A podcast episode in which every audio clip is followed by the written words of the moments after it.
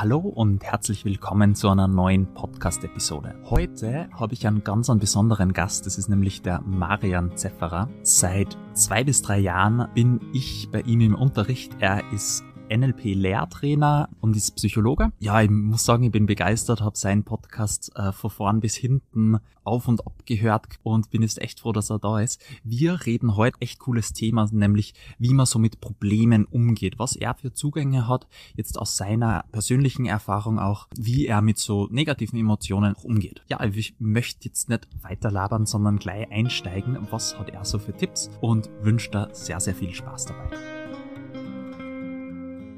Gunter Schmidt ähm, sagt sehr schön, dass es nicht um die Sache an sich geht, sondern um die Beziehung zu der Sache.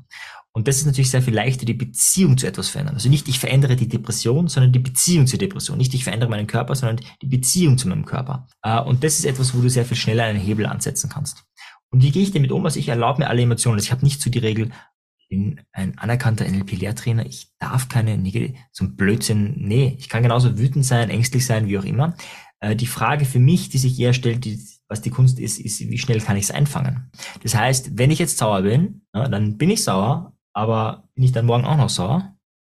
Bin ich übermorgen auch noch sauer? Tja, das ist halt etwas, wo man sagen kann, hm, vielleicht ein bisschen suboptimal, wo man Statement schon machen kann. Jetzt auf deine Frage, wie, wie mache ich's? Also ich gönne, also ich gönne mir erstmal alle Emotionen. Ja, also genauso wie wenn du dich freust, weil du ein Geschenk bekommst, äh, ärgere ich mich drüber, wenn, keine Ahnung, die Festplatte kaputt ist, ich äh, was bestellt habe, was nicht ankommt oder, oder keine Ahnung, irgendwas schief geht. Ich ärgere mich einfach drüber, sagen, so ein Scheißdreck und bin da einfach so, wie ich bin, ne? ärgere mich erstmal. Und im zweiten Schritt, der kommt aber erst wirklich im zweiten Schritt, stelle ich mir oft Fragen, okay, äh, wie kann ich das jetzt nutzen, wie kann ich das für mich machen?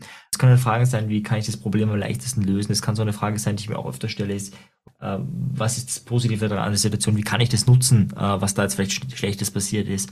Und so gibt es ganz, ganz viele Fragetechniken, die ich sehr aktiv verwende, sprachlich, aber auch schriftlich. Eine Frage dauert erstmal eine Sekunde. Ja? Das ist halt einfach von, von, von der Geschwindigkeit äh, sehr cool.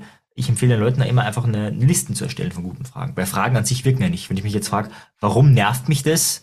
Naja, dann wird der Ärger mehr. Weil dann finde ich Gründe, warum das nervig ist. Das ist genau das, was ich meine. Die Leute sind dann im Saft. Äh, die fragen sich dann so Leute, warum schaffe ich nicht, dass es mir gut geht? Ja, obwohl ich doch NLP kenne oder wie auch immer oder was, was auch immer der Hintergedanke äh, ist. Und dann wird es noch schlimmer. Und genau das äh, versuche ich eben nicht zu machen, sondern ich gehe erstmal in die, Emotion rein. Ich, ich spüre die Wut, sie darf da sein, sie ist auch da. Und im zweiten Schritt frage ich mich, okay, wie kann ich es besser machen? Manchmal verlasse ich auch einfach die Situation also es gibt auch Momente, wo ich merke, okay, jetzt äh, geht es hier technisch nicht, das klappt irgendwie nicht, ich gehe jetzt laufen.